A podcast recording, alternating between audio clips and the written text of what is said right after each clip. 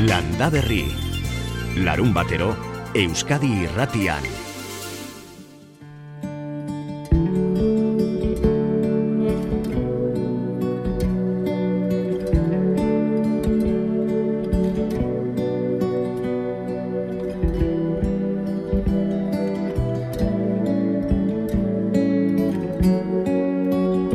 Kaixo, egun ondenoi, hau ez da udazkeneko edozein asteburue, luze eta libre dator hau.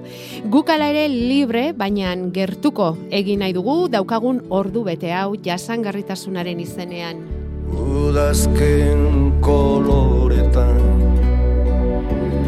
Landen lurrinak zeharkatuz Ita zoroit ta iganau udazken koloretan landen lurrinak zehar katuz. Ita zoroit da ikanauk zuaiz biluziaren gerizpean hor pondoa hor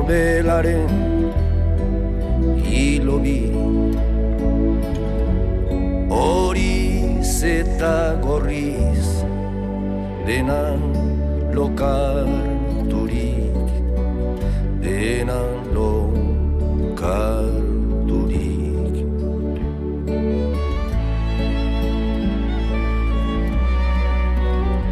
Gaurko lendabiziko historiak erakutsiko digun nola iris daiteken txikitik handira proiektu bat. Protagonistak Eider Etxeberria eta Aitor Gartzia dira, biak biologia eta ingurumen zientzietako ikasle, biak Nafarrak. Arangurenen lur mutur txiki bat eskuratu zuten oinordetzan eta han hasi ziren orain dela hiru urte. Gustatu eta ikasitakoa zabaldu nahian, orain herrigunean baratza plantatzera doaz. Baratzegintza ekologikoa egiten dute, etxeko ere mutxikian hasi eta herriko plazara zabaltzera doaz orain, eta izena ere jarri diote proiektuari, mutil huerta, horrela du izena, euren proiektuak. Nafarroako mutiloa beitin kokatzen denez. Eiderretxe berria da gurekin proiektuaren erdia. Uneotan, erbereetan gradu ondorengo masterra egiten. Herriarekiko minez, seguruenik, baina ondo daki bihar zer egingo duten mutilban. Eider, kaixo egunon. Kaixo egunon. Zer modu zor herbereetan ongi zaude? Bai, ondo. Bueno, pixkat mendik eta Euskal Herriko natura faltan botatzen, baina, baina ondo. bueno, eta ze ikasten ari zara hor? E, momentu hontan geoinformatika ikasten ari naiz, da ingurumenarekiko eta bai, geografiarekiko informazioa nola analizatu eta gero erabili modu jasangarritasun batean. Orain, hasi berri xamarro zara eta bukatutakoan hitz egingo dugu zurekin eta azalduko diguzu horrek zer egiteko aukera ematen duen eta konkretatuko dugu bai. pixka bat ondo iruditzen baldin bazaizu. Ze unibertsitatetan bai. ari zara? Unibertsitatea ditzen da Bajeningen. Ez da oso ezaguna Espainia, baina bueno, ingurumenak dekiko ikasketetan nahiko e, indarrasko dauka. Batez ere nekazaritzarek mm, nekazaritzarekin erlazionatutako ikasketak, e, bai, hori gehien bat. Mm Ba hortxari da, erberetan eider berria, eta ikusi, gaur mutiloa beitin ikastaroa emango dute neguko baratza prestatzeko era ekologikoan, eta zu behiraze puntatan guri azalpenak emateko prest, eider. Ezin izango duzuan egon, baina badakigu e, Aitor Garziarekin batera dena ongi prestatuta daukazuela. Esango diguzu non hasi zen Mutil Huerta eta nola sortutako proiektua den zuena? E, bai, ba, Mutil Huerta zen denbora pasatzeko sortu genuen Instagrameko kontu bat, aitorrek eta nik ideia izan genuen bere etxeko ere mutxiki batean baratxa txiki bat sortzekoa, eta orduan erabaki genuen ikasten ari genituen gauzak e, Instagramekin elkar banatzea. Ikusi genuen jendeari asko interesatzen zitzaiola, direlako gauza batzuk oso oinarruzkoak, baina ez dakizkigunak, e, adibidez, tomate bat nola landatu, nola zaindu e, ekoiztu arte, horren atzean dagoen prozesua ez dugu ezagutzen, baina guztiok behar dugu me, jan, guztiok behar ditugu elikagaiak, eta ez dakigu zer dagoen e, prozesu hauen atzean. Eta orduan, oso interesgarria iruditzen zitzaigun guk ikasten genuen bitartean elkarbanatzea jendearekin. Eta ikusi zenuten jendeak ere interesa zeukala horrelako gaietan. Bai, bai, hori da. Bai, eta gehien bat, e, egiten badituzu gauzak pixka bat interaktiboak edo esplikazio oso teknikoak gabe, orduan jendeak gehiago interesatzen dut. Mhm. E, testu bat elkarbanatzea, ez da berdina bideo txiki bat elkarbanatzea baino. eta- Ja. Eta horrela hasi zineten Instagramen, bueno, poliki poliki eta salto egin zenuten arangurungo telebistara. Bai, suertea izan genuen, e, e, geneukan baratza arangunen zegoela, eta arangureneko udaletxeak baduka telebista kanal txiki bat, eta orduan aiei e, ideia ona iruditu zitzaien, gurekin batera proiektu honi buruz mm, saio txiki hau egitea, Mhm. eta orduan horrela hasi ginen haiekin. Eta ze nolako eh, ez dakit saioak, zer, zeri buruz joan dire hiru urte hauetan, letxuga bat nola landatu, tomate bat nola landatu eta nola zaindu, zer gehiago. Bai, Ba, adibidez, bai, e, behin egin genuen e, nola invernadero txiki bat sortu zenezaken zure etxean, e, diru gutxirekin, edo adibidez e, landatu genituen ere baba batzuk, eta hitz egin genuen e, aziek eta azien barietateak mantentzeak ze garrantzia daukan e, nekazaritzan, eta bueno, e, munduan, mm. bat, Mhm. horrelako gauzak. Eta ikuspegi ekologikotik aritzen zarete beti. Bai, bai, noski. Mhm. Ideia da, bai, e, ikuspegi hau sakabanatzea elikaduraren gandik. Eta gaurko tailerrean zer egin behar duzuen egurako baratzea, baratze ekologikoa prestatzen, hori da izenburua. Bueno, gauza da, e, proiektua basi zen pasaden urtean, bueno, e, urte honen hasieran hobesan da, eta sortu genuen udaletxeko aizialdiarako talde txiki batekin, sortu genuen baratza txiki moduko bat, bankal batzuk jarri nitu, genituen plaza batean, eta orduan udaran landatu genituen udararako gauzak, eta bar, baina hau bakarrik eramaten zuten aurrera e, aizialdiarako talde txiki honek. Orduan, orain egin nahi genuena da, bankal hauek handaudela aprobetsatu, herriko jende guztia elkartu, eta haiekin ue, orain neguan landatu ditzazkegun gauzak jarri. Hau da, lurra prestatu, azaldo pixkat ze o- on, ongarri jarri behar diren, zertarako, eta ze gauzak landatu alitugun, eta jendeak landatu alizatea haien eskuekin, eta baita ere zan, zaindu alizatea negu osoan zehar. Eta gaur zer hasi behar duzu lurra, bueno, zu ez, baina ze ez dut uste herberetatik e, bideokonferentzian ez bada, edo, hola, ezin izango duzu Bai, bat egin mutilbako plazarekin, ez? Ez, nik ez, ez nahi izan egongo. Baina, bueno, egingo dutena da pixkat orain e, bankal hauek lurrez beteta daude, orduan, e, eta baita ere landare, udako landarekin mm, betetik daude, orduan landare hauek kenduko dituzte, lurra mugituko dute, ongarri berria jarriko dute, eta erabakiko dute ze landare jarri nahi dituzten negurako. Ongi ari zarete, Ider, ze bada larun bat bat edo bi igual, jako beharrekondok esan Bai. zigula, hau dela on lurra ongarritzeko garaia, garai petoa, Bai. urria, bai. Hori Orduan, ongi ari zarete. Ez dakitze ongarri mota erabiliko duzuen? Kompost Lortzen- de lombriz ez dakit. Ah, ez zizareak, zizaren... Bai, hori da, hori da. zizarek landutako lur hori, ez da? Mhm. Bai. Bueno, eta hor elkartzen direnek egingo dute auzolana, nola baita esateko, ez da? Eta gero, ba, etorriko da landaketa egiteko garaia aurrerago, ez da? Bai, hori da. Ondo. gainera, e, udaletxak ideia dauka bankal gehiago jartzea, hau da, pixat baratza haunditzea dena, azke, Mhm. uste dut oso pinta una daukala. eta gero, hor eh, etor daitezken barazkiak eta partekatuko dituzte herritarrek eurentzat izango dira. bai, bai, hori da. Mhm. Dena ondo ateratzen bada, eta gauzak lortzen baditugu, eta azkenean, zaila da, jendeak parte hartzea, eta Ja. mm, guztiz zaintzea gauza hauek, baina bueno, aurrera eramaten bada, bai guztientzat izango da. Eta ideia izango litzateke, ba hortxe eh, herrian baratze bat eh, denek erabiltzeko moduko baratze bat sortzea, ez da? Bai, hori da, eremu Mm. bat non e, elkar bizitzea, e, jendea elkarrekin egon daitezke, ze batzuetan ez ditugu gure bizilagunak ezagutzen, ez dugu haiekin ezer elkar banatzen, eta bueno, hau izan daiteke eremu bat gauza hauek egiteko, jendearekin batera lan egiteko eta gainera elikagaiak lortzeko. Adiorik gabeko partitzera. Eider Etxeberria eta Aitor Gartziaren etxeko ere mutxikian hasitako baratzea orain entzun duzu herriko plazara eraman nahi dute. Txikitik handirako bidea egin duen bikotea landaberriko Facebooken topatuko duzu gaur, gure saio osoa topatuko duzun bezalaxe uinetatik sareetara saltu egin da hemen. Landaberritar batek dio baratza ekologiko egitea ezinezkoa delakoan dagoela izurrite, gaitz edo dena delako azkenean askok betiko botikak erabili ohi dituzte. Zuen iritziak jasotzeko prest badakizue 6 zortzi zortzi 666 000 da WhatsAppeko gure zenbakia.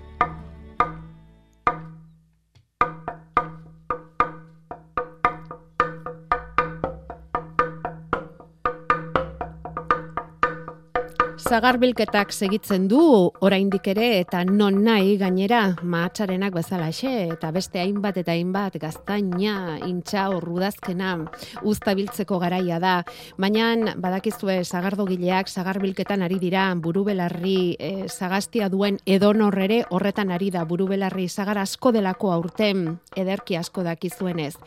Zagarra bilduta dute jadanik ezkioko igartu beiti dolare baserrian. Asteburu honetan abe dolarea jartzekotan dira, gaur bihar eta aste artean, egualdean jai eguna denez aste artean. Hor erakutsiko dute nola egiten zuten zagardoa orain dela boste urte. Kirikok eta antzespena egingo baitute bertan, Amaia Ruiz de Galarreta eta Karma Cross taldeak elkarrekin, eurek erakutsiko dute nola bizi zen igartu beitiko kortabarria familia amaseigarren mendean. Zagar prentsaketa zuzenean ikusteko aukera ere izango da, amabietan da horretarako ordua, gaur bihar eta aste artean, baina izena eman behar da, igartu beiti museoan horretarako. Arizkuren ere, kirikoketa egin zale dira urrian, gamioxar dolare baserrian, aurten ordea, esan digute, zagardoa egin egingo dutela, urtero bezala, baina etxekoentzat eta etxekoekin, ez dutela festarik egingo. Eta zagar kontu ezari garenez, arrasetetik egin digute galdera. Bueno, Jakobarentzako galdera. Zagardoa egiteko zagarra jo dute, prentsatu dute, eta horren ostean geratzen den patxarekin zer? Zer egin? Ona ote da e, soroetarako ongarri bezala alegia. Eta gordin-gordinik erabili daiteke, ala komeni da apur bat lehortzen ustea. Zuek erabiltzen duzue? Badaukazu horretarako iturarik? Bueno, arrasateko familia honi ongi etorriko zaio, edo noren iritzia, edo noren ekarpena, naiz eta eurek galdera Jakobari zuzen dio, zuzendu dioten. 6 sortzi sortzi, 666 gure WhatsAppa. Eta zagarrek hartu dute protagonismoa bestalde usur bilgo alkartasuna kooperatiban ere, badakizue, han, garaian, garaikoa. Erakusketa txiki bat paratu dute dendan, multzo txikitan horrikus da daitezke hainbat eta hainbat zagar mota, txalaka, goiko etxea, gaztimina, urte bitxiki, gazigorri eta beste dozena bat zagar mota. Aurtengo zagarruzta bikaina izaten ari dela eta ideia hori xeotu zaie alkartasuna kooperatiban usurbilen. Ez dakigu beste inon antzekorik egin ote duzuen, ala baldin bada, esan. Landa berri. Oraintxe bederatziak eta emeretzi minutu.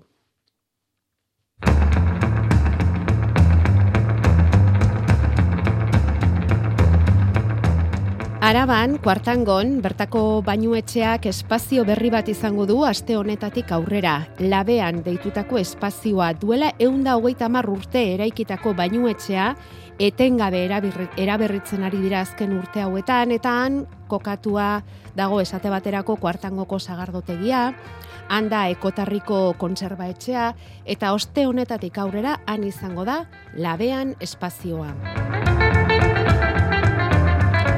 Espazio hori izen bereko proiektu pilotuari lotua dago. Amaia Igartzabalek azalduko digu zertan datzan. Bera, aztiko lurralde garapen arloko teknikaria da eta labean proiektuan ari da lanean. Da proiektu piloto bat. Eta proiektu piloto hau garatzen da hiru eskualdetan. E, bi araban eta bat e, bizkaian.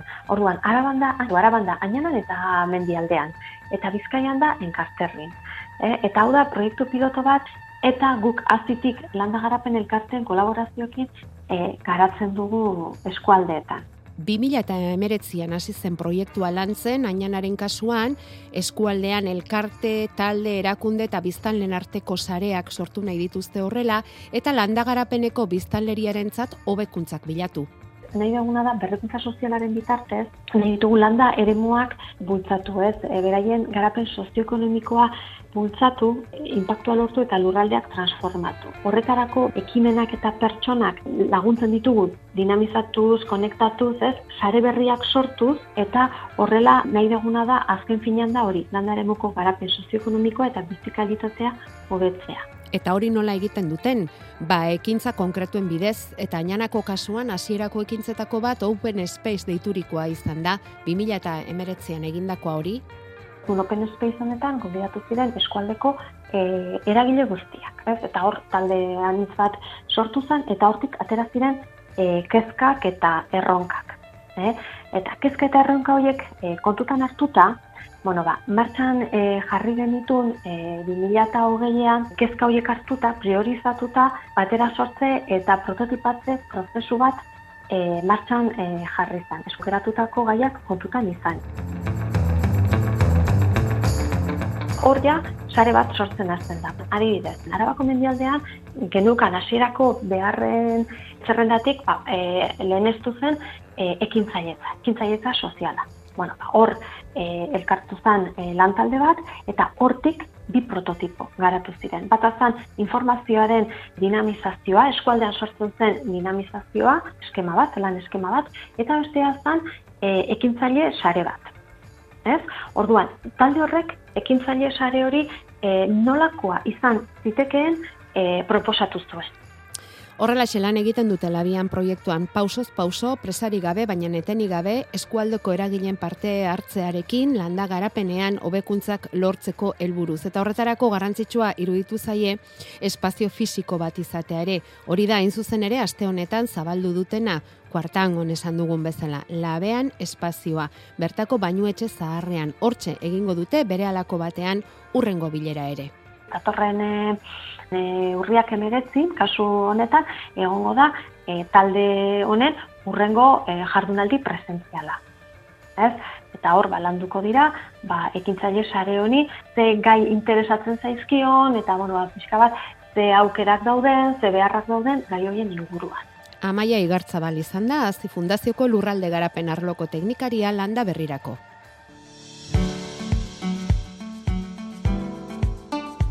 Eta ainan aipatu dugunez, asteburu luze honetarako badauka zerrera kutsia, ainanako kuadrilla karaban, eh? Baldero joko parke naturaletik hasita, handa Euskadin den sai arren koloniarik handiena, ainan dago gesaltza ere, hor da bizitatu nahi duenarentzat, zubi egunotarako gatzaranean bisita eta ekitaldi bereziak prestatu dituzte, gaur hasi eta aste arter arte, eta gatza aipatu dugun ezkero, utzi guzu esaten, lehintz gatzagako gatz eguna bihar sortzi egingo dutela. Aste honetan aurkeztu dute, ekitaldiz betetako igande izango da, urrengo hori, basoan zeharri bilaldi gidatua, baso gazia, baso bizia izenburupean egingo dute, errez kooperatibako egidaturik, baso bainuak ere bai, izango dira, eta goiz osoan zehar produktu ekologikoen azoka. Urriaren amazazpian, lehintz gatzagan, gatzaren eguna. Hain urrunera joan gabe berriz, bihar bertan idia zabalen Euskal Herriko hartzai gazta txapelketa daukagun. Hor lehiatuko dira, egualdeko lau lurraldetan egin dituzten gazta txapelketetan sailkatu diren amar gaztarik onenak. Berrogei gazta beraz guztira, Gipuzkoa, Bizkaia, Nafarroa eta Arabatik amarna amarterdietan hasiko da dastaketa, iriazabalgo igarondo frontoian, eta ordubiak kalderako espero dute Euskal Herriko gaztarik onena nongoa den, eta nork egina den, erabakita izatea. Kontatuko dizuegu Euskadi Ratian jakin min handia sortzen du eta gai honek.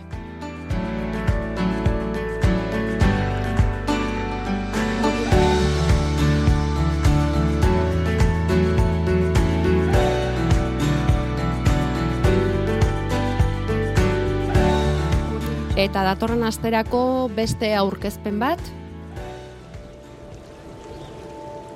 Josu, e, ure, plaxe, eta reportu dozea, bizitzi. El puerto mi vida, lo que soy. Es lo que me ha forjado el carácter, ese carácter que yo tanto me miedo me daba cuando empecé con 19 años, que decía, ¿dónde vengo?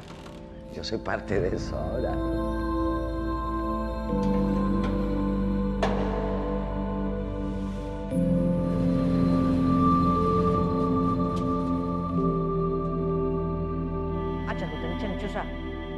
Hortik urteten gendu, hortik urten arte juten itxen eskutata. Porque ez eguan permitiute. Eta gero hortik urteten gendu nien, ja tente altzaten itxen eta listo.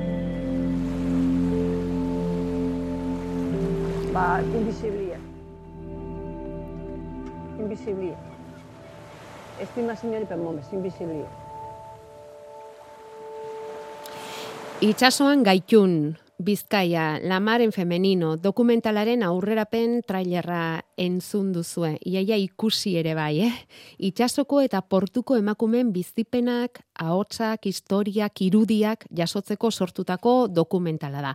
Ostegunean aurkeztuko dute, urriaren amalauan, Bilboko Arte Ederren Museoan, Gema Arruga eta Argazkigileak egina, gaitun elkarteak ekoitzia, enplegua, inklusio soziala eta berdintasuna sustatzeko Bizkaiko foru aldundiko sailaren laguntzaz.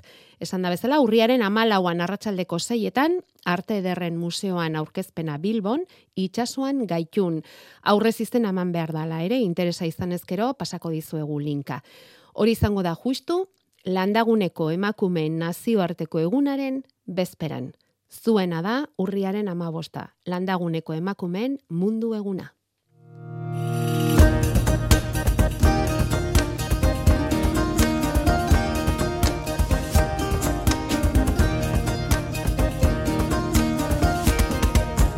Uda berri, uda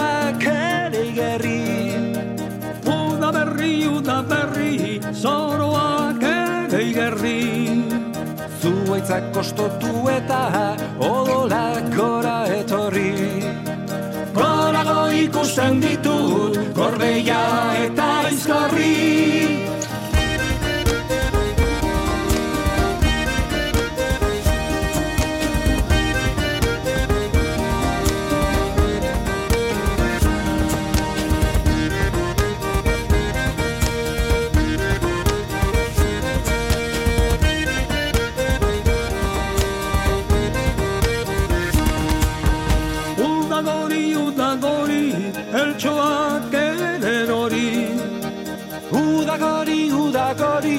Eltsoak eren hori.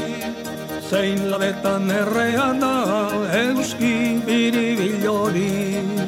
Izerdia dariona, hori eta anbotori. La la la la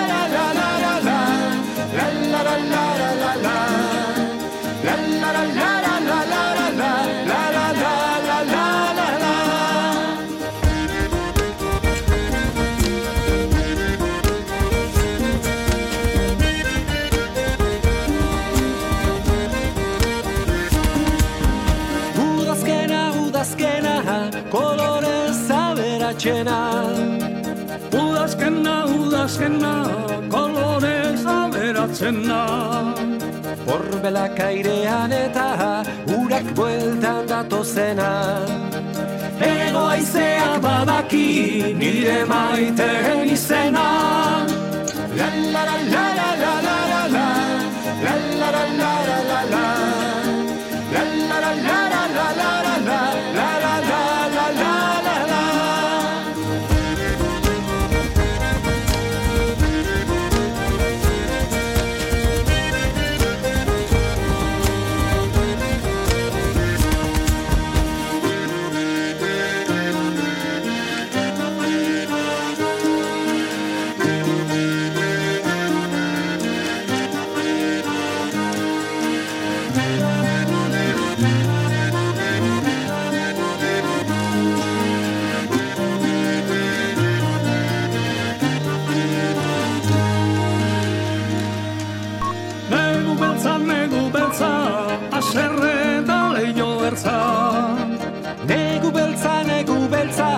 negu beltza, aserre da leio ertza.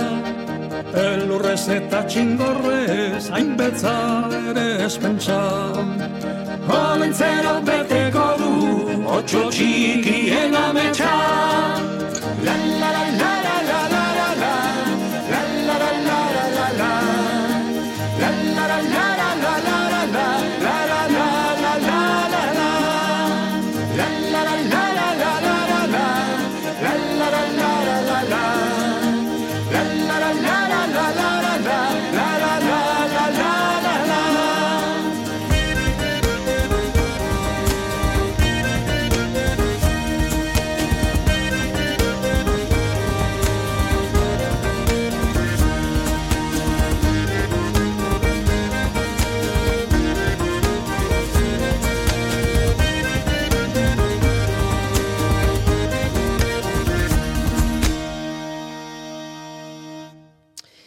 Begira, oraintxe idatzi digute arrigorriagatik eta esan digute Nafarroan em, mutiloa beitin egiten ari diren proiektu eta hortu komunitario horren antzerako bat eurek ere badaukatela arrigorriagan urteak daramatzatela horrelako hortu batean eta oso proiektu interesgarria dela eta nahi baldin badugu egunen batean aurkeztuko digutela. Ez dugu nahiko, horixe, nahi dugula, izango dugu aukera, ea, posible dugun zuekin harremanetan jartzeko, eta hemen hori da helburua, eh? gu hasi eta zuek jarraitzea, zuek hasi eta guk jarraitzea, baina denon artean informazioa osatzea eta elkarrekin landaberriko eremu hau betetzea, eh?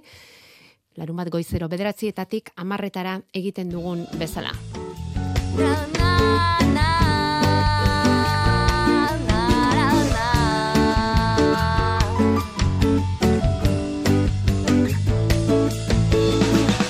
Bederatzi terdiak pasatxo, Jakoba Errekondo hor daukagu, ez nahiko genuken bezain hurbil, baina beti bezala, bera prest hortxe. Egun on, Jakoba, Egun ondan hoi.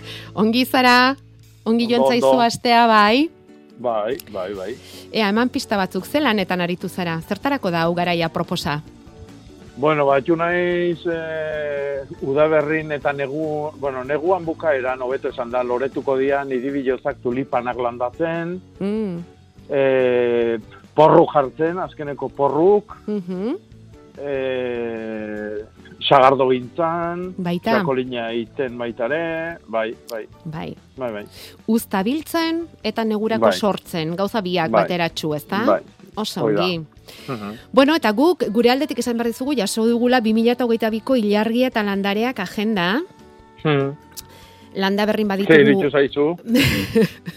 bueno, beti bezala, beti bezala. Orduak eta orduak egon gaitezke horri begira. Eta, eta gozamen batean, eta, bueno, Bai. apunteak hartuko ditugu, apuntatuko ditugu, eta batez ere ilusio egiten digu, ze ale batzu badauzkagu hemen, eta entzulen artean banatuko ditugu. Lehen esan dugu, Mhm. landa berri denon artean egiten dugu, eta nola baiteko, ez dakit panik, eskerronez, eh? Hmm. egingo dugu gaur parte hartzen duten guztien artean zozketa eta hamarrak aurretik ale bat jarriko dugu Euskal Herriko ez dakit norako bidean. Ze hemen ari zaizkigu sartzen deiak larra betzutik, e, gernikatik, abadinotik, bueno, mm, hainbat eta hainbat e, lekutatik, eta ba, jarriko dugu horrelako agenda bat e, arako, arako bidean ze ongi merezia daukate gure entzulek. Bai, Gainera, bai. on, ongarriketari buruzkoa da, hor mm, badaude hainbat eta hainbat aholku garai honetarako, beraz, hoiek egingo ditugu. E, aurrera egin baino lehen, eta galderak erantzuten hasi baino lehen, Jakoba, zai, zai gaude, zein da aste honetako hitza? Bueno, ba, aste honetako hitza e, topatu naiz behakin nola tupustian eta asko gustatu zait. Epaitza. E, irakurri nun, ba, iriberri arakilo kontzejuak epaitza enkantera atera dula. Eta, bueno, a, epaitza, epaitu, eh, epaitu da zuaitza moztutzia, e, epaia ematia da noa, noa eroitzia nahi deun emate zaion lehenengo e, ebakiloi, e, hortikan baia epaitzen deu, hortik eroriko dala, eh? hortik botako degula. Eta epaitza esate zaio, ba, bueno, ba, basua botatziai, e, hortikan dator, bueno, epaiz baita ere esate zaio, hola, etxe bakoitzari emate zaion edo baserri bakoitzari tokatuko zaion lotiak banatze horri, eta eta hoixe, ba, eh, Bai, bai. Baita ere ep- epaila, eh? Bai. Beti aipatze deu martxua iristen danian, garai batean epaila zala, eta horretikan inausketak egin behar izan ezkeo martxuan egin behar izaten diala. Oso eta ondo. hoxe, ba, epaitza, Mhm, Epaitza. Mhm. Zautze zenuten, hitz hori? Seguru baiet. Bueno, epaia gora eta epaia bera ibiltzen gara gu hemen, baina beste epai modu, modu batzuk dira, baina azkenean lotuta daude. Epaia ematea, erabatekoa, epaile batek emana, ala aizkolari batek emana, azkenean epaia, epaia da hori ere, eh? bai, Baina, aizkolaria, tron, trontzalaria, bai, bai, be- bai, benetako epailia. Eta orain da epaitzak enkantean ateratzeko garaia noski, ez? Egur sorta hoiek, negurako, ez? bai. Erabiliko ditugunak eta herriek enkantean jartzen dituzte. Eta hortxe Mhm. tupustean agertu zaio hitza Jakoba Errekondori. Eta guri pello zabala etorri zaigu bidera. Hortxe dago, arantzazun pello zabala jauna egunon. Epa, egunon. Epa, epa, zer moduz? Ondo, ondo. Lainopean, Bai, epaitzarik ez daukenik bat ere. Lasai eta tranquil. zuk Epai- dena, zuri dena egina etortzen zaizu. Bai, epaitzeko kontu zibili behar da. eta- bai, bai. Bai, egia bai, da, egia da, oso kontuz egin beharreko lana da hori, eh? Hoxe, Bai, bai, bai, bai basoan eta bai epaitegietan. Bai, bai, bai. bai, bai. Begira, ultzaman ere erabiltzen omen dute. Epaiz, han epaiz zetarekin, Aha. Epaiz, edo epaiz bai. bietara. Ultzaman ere Bai, erabiltzen da, esaten dute hemen, bai. Bueno, eguraldiaren Bueno. epaia behar dugu, pello eguraldiarena. Bueno, e, ba, alaxe, alaxe tokatu da. Aste honetan nik uste dut aspalditan eman deten e, epairik onena. Mm. Zer ba? bueno, beti ogitzen ditu koskak eta olako gauzak. Bai. Eta ba, oraingoan aste osoa dator nahiko nahiko argia eta ez du ematen hola, bueno, euri zaparra da, euri pixke mati lako matea, baina euri zaparra darik eta ere ez du ematen, laino karga gutxi ibiliko da, eta eguzki ordua gehiago, beraz, Hala ere ez berotik, eh? Be, pixka bat freskotik, eh, ipar mm, aizetxoa, suabe, suabe, ibiliko delako. Orduan nola pixka bat e, detaileta junezkero, ba, gaur eta bihar adibidez, goizean ja ikusi da aurreko gunetan ez bezala, e, laino e, baju xamar eta hor bada bilela erdi jolasean, baina laino batzuk zerua era bat apatzen ez dutenak, eguzkiari kontra gutxi egingo diotenak, baina goiza freskatzen dutenak. Orduan, alde horretatik goizeko temperaturak ba, izango ditugu fresko antzekoak. E, e, e, amar amabi gradu aste buru honetan, eta datorren astean ba, freskoxeago, laino gutxiago eta zerua garbiago egongo delako, beraz, ba, zazpi zortzi gradu goizean, e, este datorren astean, eh? aste bukaera bitartean. Eta gero egunez esan duguna, balaino gutxi eta eguzkia hortxe, asko berotu gabe, eh? e, hogeira ezin iritsiz esango nuke. Hemezortzi gradu, amazazpi, meretzi, eta olako giro garbiarekin esatezu jolin, Mm. euskia fresko zebilek. Mm, eta, Baina nu bueno, azkenean gaude. Hori, E, aspaldi esan zigun Jakobak, ja gauak luzeagoak dira egunek Hori, baino, eh, eta ezin du bai. ere berotu, bai, bai, bai. Goizetik, ja argitzen haste bada ere, Bai, hori. bai, bai. Zentzu horretan, eta gainera, ba, hola mantentzeko hiperpuntua izango dulako. Mhm, Hala mhm. ere, koska e, bero aldera edo epeletik gora behintzat egingo du e, asteburuan. Ostirala eta larun bata, ja e, goizetik hasiko da pixka bat epeltzen, amabi, amairu gradu, ja minimo hori, eh? Orduan, ja, esatezu gontxo, hau ja. Bueno. Eta hogei gradutik gora pasako da, hogeita bi, hogeita hiru gradura. Baina hori, dena zeru nahiko argiarekin eta euri konturik gabe esango nuke. hm? Arrazoi zenuen, eh? Aspaldiko epairik onena. Bello zabala. Nik uste baiet. Eskerrik asko horrelako notiziekin et- etortzeagatik eta gainera horrelako notiziak ekartzeagatik. Hoixe, hoixe. Oso ondo. Aste Bueno, honona pasa. Berdin, bai. Eta gaur sortzira arte. Hori da, hori da. Hori horrela izanik, Jakoba Rekondo. Kibiak biltzeko garai ona aldugu, Gernikatik galdezka ditugu, noiz batu kibixak? Ba, kibilekin presik ez ibili. Ah, lasai. E, bai, bai, bai, bai, bai, bai. E, jateko, Laester jateko balimadia hilgoran, hilgoran sartuko gea datorren aste hartian, e, eta hogeita zeia bitartien izango gea. Iraupeneako nahi balima ditugu, hogeita zeitik anatzeako hilberan, eta nik uste hoi, dala, hoi izango dala egokina. No? Ja, azaruan sortzi jarte sartzen dan hilbera hoi. Eta iraupenian pentsatuta, egun honenak izango liake, ba, bata bila, iruba, labare bai, eh? e, azaruan, eh? orduan bada, torren hilian. Kibilakin euki berdeu e, izotzan bildurra, Mm. e, nun bizidianan arabera, ba, lentxio edo geosio izangoa bilketa, eta gero gehiagi ez eltziana, eh? zatik gero kontuatzeako danak pasa ingoz eskigu. Eh? Gehiagi umatuko dia, purikatuko dia eta usteldu ingo dia. Orduan eh, horren arabera. eh? Orduan bakoitzak ikusi behar du, ba, hilbera horren hasieran edo bukaeran edo... eh? Mhm, Konforme. Mhm. Lasai, eh? eta kuiakin, kuiak iraupenerako baldin badira, ze beste galdera bat horri buruz egiten digute, etengabe ari zaizkigu eh, kuiei buruz galdezka, ba, entzun Mm. duzue, eh? datorren hilaren hasieran, eh, luzerako gordetzea nahi baldin baduzue. Aitor, Hori da. egunon, Bai, egunon. egunon, esan. Egunon, A ber, egunon, a ber, jago ba. A ber, Bai. tulipanan eh, patatak dazkat erintxego, Bai. hoi ze, Bai. ze una dia honak. Oso onak izango dira e, gaur bilar eta etzi. Oño, vale, ba. Pare, parean Egoan- tokatu zaizu. Beida, gaur oso oso onak izango dira e, ordu bitatik, e, bueno, programa bukatzean netikan, amarretatikan seita.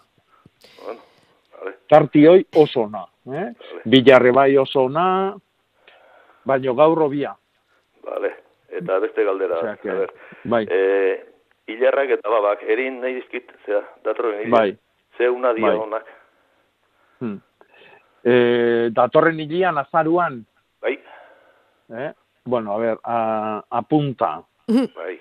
E, behatzia Behatzi, eta amazazpila izango txuk oso behatzi, egunonak. ah, mazazpi. Oso ondo. Bai, e, baino, e, hilgoran sartuko gea behatzitikan hogeita bia bitartian, eta hoi danak onak izango dira, eh? danak onak izango txuk. Eh? Baino, Vale, behatzila eta amazazpila onenak. Oso ondo, eskarrik asko. Azaroan beti, eh, Aitor, zorregatik, bai, ondo izan. Bai. Agur. Bueno, eta gero hemen daukagu arrasateko familia bat, esan duzu sagardo lanetan eta aritu zarela Jakoba, galdetzen digute, Bai. mm, sagar patxa erabilote dezaketen ongarritarako. Eta, Bai, noski. Bai, eta nola bota behar den berritan, ala lehortuta pixka bat. E, nik ingo nukena da luarpila naztu. Eh? Ah, Simaurra edo luarra balima dake, arekin naztu. E, bestela, ba, bastar batian utzi, e, eta tarteka arrotu, eta behaia ikuste guenean usteltze puntu ba hasten dala, ordun eta, bueno, nahi balima dueia, oain, eta saia zuzenian e, libre balima dago, bertan bota. Hau da, e, bai txoruan edo bai baratzan erabili behar balima hue, eta erabili behar duen tokillo hoxe, e, taulena hoxe libre balima do, baia bota. mhm. Eta han bertan usteldu, usteldu deila. Eta bestela, badaztar batian euki, eta lurrostela bihur- bihurtzen asteanian, orduntxe. Bai, bistakoa, ez? Hori oso ona dela lurraren zat, ez? Sagar Hmm. patxa ona izango da, nola ez ba? Hmm? Ba, bakizu Bai. nola erabil daiteken, ez? Zuzenean bota eta Mhm. ala pixka balu hartuta. Bakarran bat ari zaigu WhatsAppera deika, apuntatu telefonoa, Jakobarekin zuzenean hitz egiteko. Bederatzi lau iru, 0 bat, bi bi, 0 0. Eh? Este WhatsApp ez ezin dizugu deirik hartu. Ados, mirarik deitu du, zuzeneko telefonora, egunon, mirari, Bai, egunon. Esan. Egunon. Egunon. E, galde, esan dezu baba azaroa, eta oain goiza da oendikan, o oain leike oendik, ja. E, ez, nahi bezu behin. Nahi Oain bezu leike. Bai. Bai, Ilgoran, bai, bai, ez? Noiz dia eunak, Bai. onak, o, a ber, hilontan. E, a ber, bai, hilontan oso onak izango dira e, datorren aste hartia eguarditik anatzea, orduntxe aste da hilgora, Mhm. eta aste azkenare bai, amabi amairu. Eh? Amabi Vale. atxaldia eta amairu ba. Eta gero hogeita bat, hogeita bi, bilak oso onak. Ba, Oso ondo ba. Ale ba, mil esker. Bai, zurrati. Ale, agur. Bai, hori argitua beraz. E, gero, hemen nahi nizun komentario bat egin, hemen txe. Hmm. E, entzule batek idatzi digu, badakizu, aritu gara barazkintza, zor e, mutiloa goitin proiektu bat jarri dutela martxan bigaztek eta bar, eta esaten du. Hmm. Baratza ekologikoaz eta bar ari zarete. Galdera Jakobari, nola esan liteke negutegian ekoizten diren barazkiak ekologikoak direla? Ni nire amazenarekin basarrian inongo plastiko eta inongo herbizida edo pestizidarik gabe egiten genuenarekin gogoratzen naiz. Zertzen ura orduan? Jendeak AOBT ekologiko hitza erabiltzen du, baina gero plastikopean eta abar ekoizten dute. Nire herrian horri Hmm. iruzurra deitzen zaio. Bueno, eh, ez dakit. Ni seguru no bere amona gaur bizi balitz, eh, negutegia erabiliko lukela. Hau da, negutegia da teknika bat, ba, plastikoa erabiltzen duna, noski. Baina pestizidak, herbizidak eta hoik, ba, ekologikoan araututa dagonan arabera erabiltzen da. Beste gauza bada, horrekin ados gauden edo ez, araudi horrekin.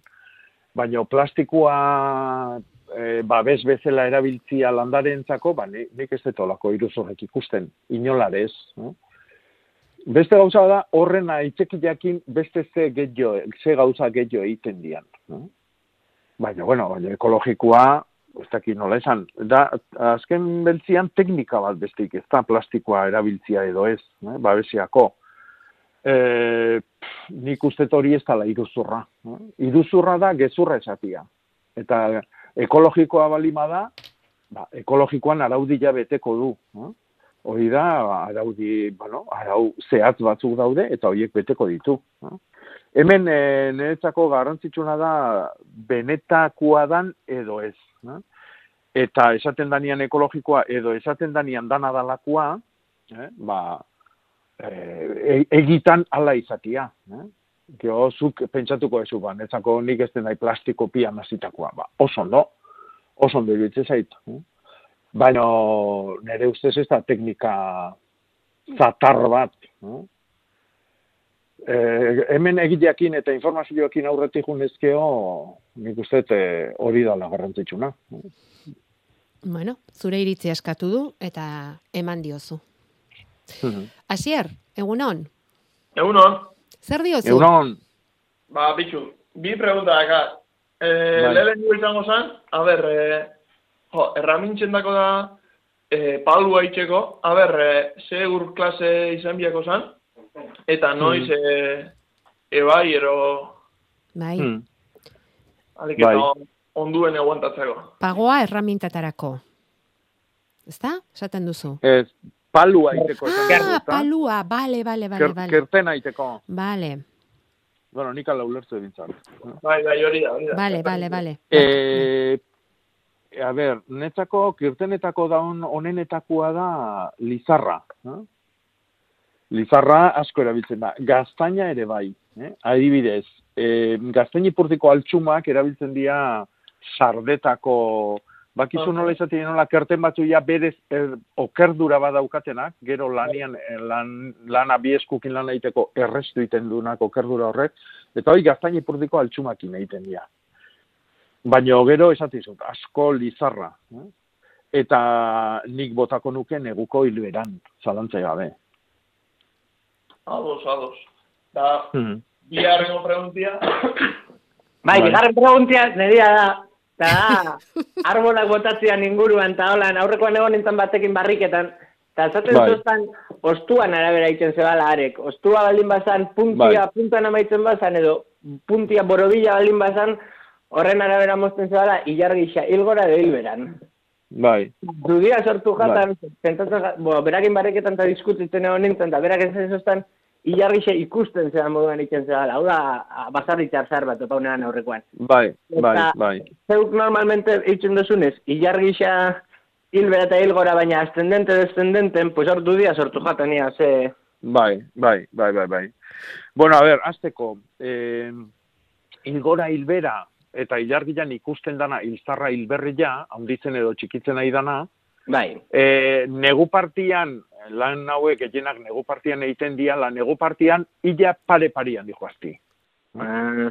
Orduan, bat esan, obesti esan, esan dezagun igualtxu dala. Eh?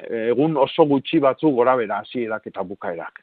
Mm. Alderantziz, e, udapartian erabat alderantzizkoa dira. Eh? Baina negunez, negun paretsu dihoazti. Hau da, txikitzen jutia eta gesten jutia paretsu dira. Eh? Edo, handitzen eta goruntz jutia. Hoi batetikan, bestetikan. Ostua puntan edo borobilan, hoi otxura bada, baina nik uste, e, e, praktikak ekarritako, ez da nola esan, e, arau bat. Hau da, urritza noiz botatzen da, pagua noiz botatzen da, orduan horren ondori joz, gero ez pentsatzen dugu, ostuoik forma badauka tela, eta bar, eta bar.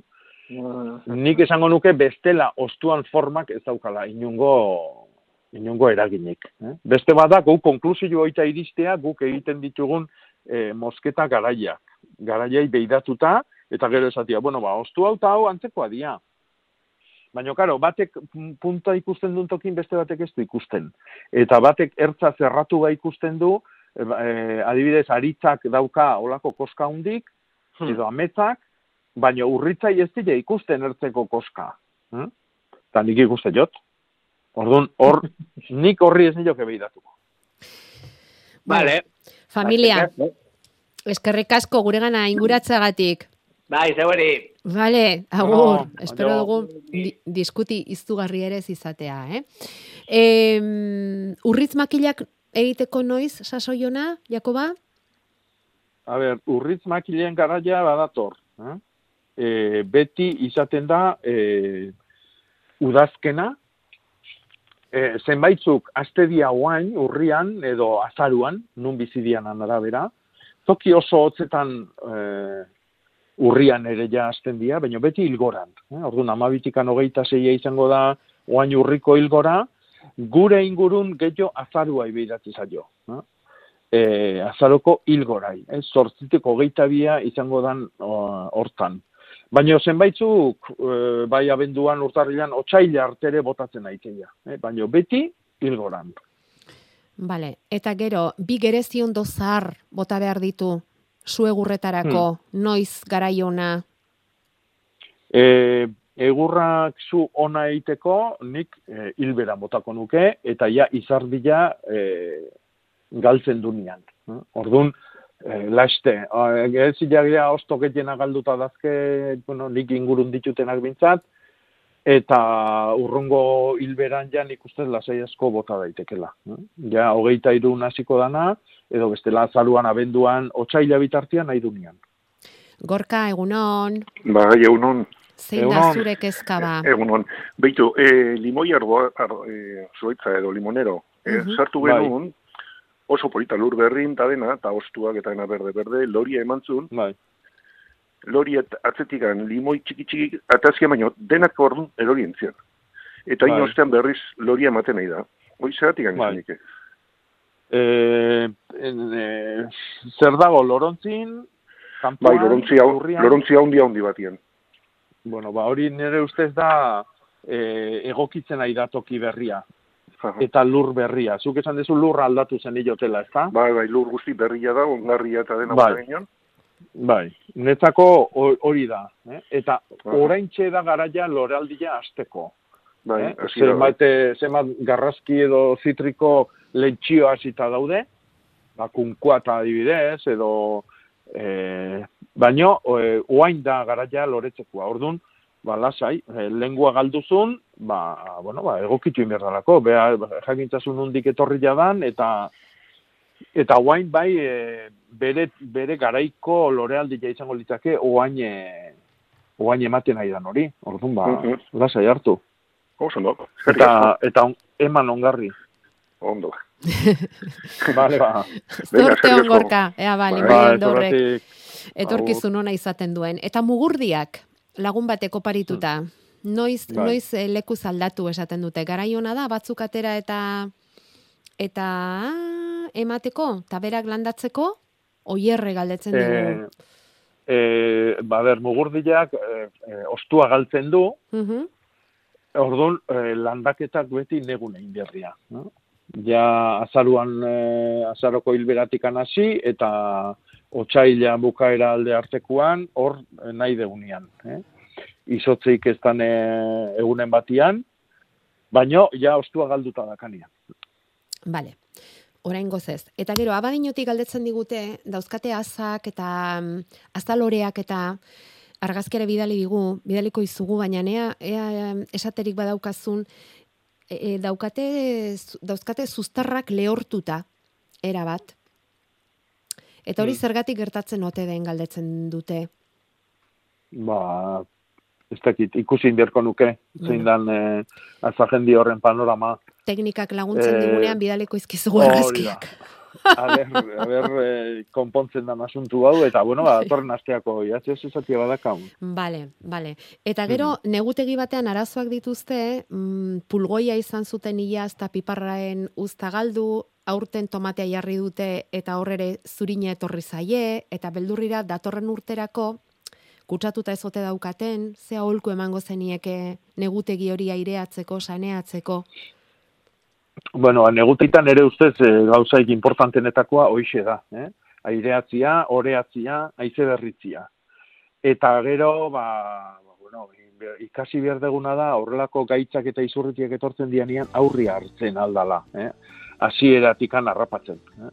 Ba, zorrilla adibidez, ba, bueno, ba, bai, bada, bada izurritze bat, baina bastante errez kontrolatu daitekena, eta zurina zer esanik ez, eh? sufre puntu batekin. eh? Orduan, eh, horri aurri hartu behar dira. Nahi bali madute egin dezaketena da garbitu bat eman, oain negun. Eh? E, edo ez dakit, zerbait da, badaukaten oain jarria, baina, bueno, ba, e, tratamentu bat. Eh? Ba, adibidez, nik egingo nuke kobria eta e, adibidez salda bordelesa, edo e, kobria oso gutxi dakan glukonatua erabiliz, e, sufre puntu bat erantzita, eta horrekin gaitzak atzeatuko genituzke, eta izurritiak, bai, izurritiak ez du mehezi ezagutzen dugun arte, eta badaukagula jakin arte tratamentutan sartzia. Bai zorrilla, bai eulitxurilla. ah. Mhm. Konforme. Bueno, bukatzeko, egin dugu zozketa, eta aste honetan ultzamara joango da mm, ilargi eta landareak 2008ko agenda. Ultzamatik eidatzi digute esan ezan ere e, epaitza edo epaitza erabiltzen dutela eta haientzat izango da ondo iruditzen baldin bazaizu lenda biziko liburua. Aste hona pasaiako bat datorren erarte. Oso onda. Berdin, ondo izan.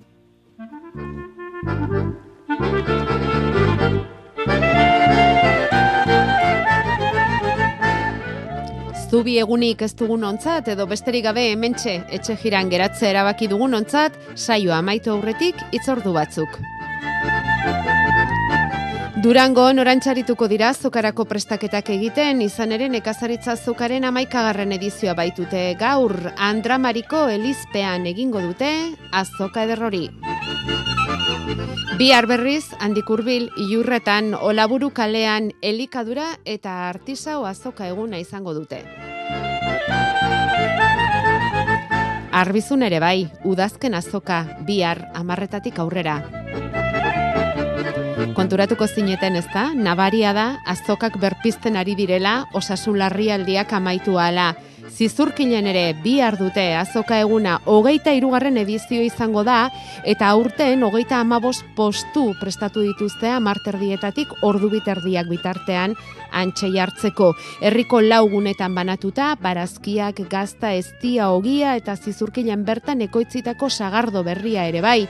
Izango da horia ezagutzeko aukera herriko, zazpi ekoizlek jarriko dute euren postua. Eta azokez aparte, azken proposamen bat, zalgizten, zuberoan, bosteun lagunen diru ekarpenei esker, berritutako etxe gazna kooperatibara bisita antolatu dute gaur. Eta honekin beharko du gaurkoak erantzun ez ditugun galderak bildu, ondo gorde eta hoiek hartuta berrien bila etorriko gara gaur zortzi. Bueno, eta gero amaraunean elkartuko gara goizean zehar, nahi baldin baduzue.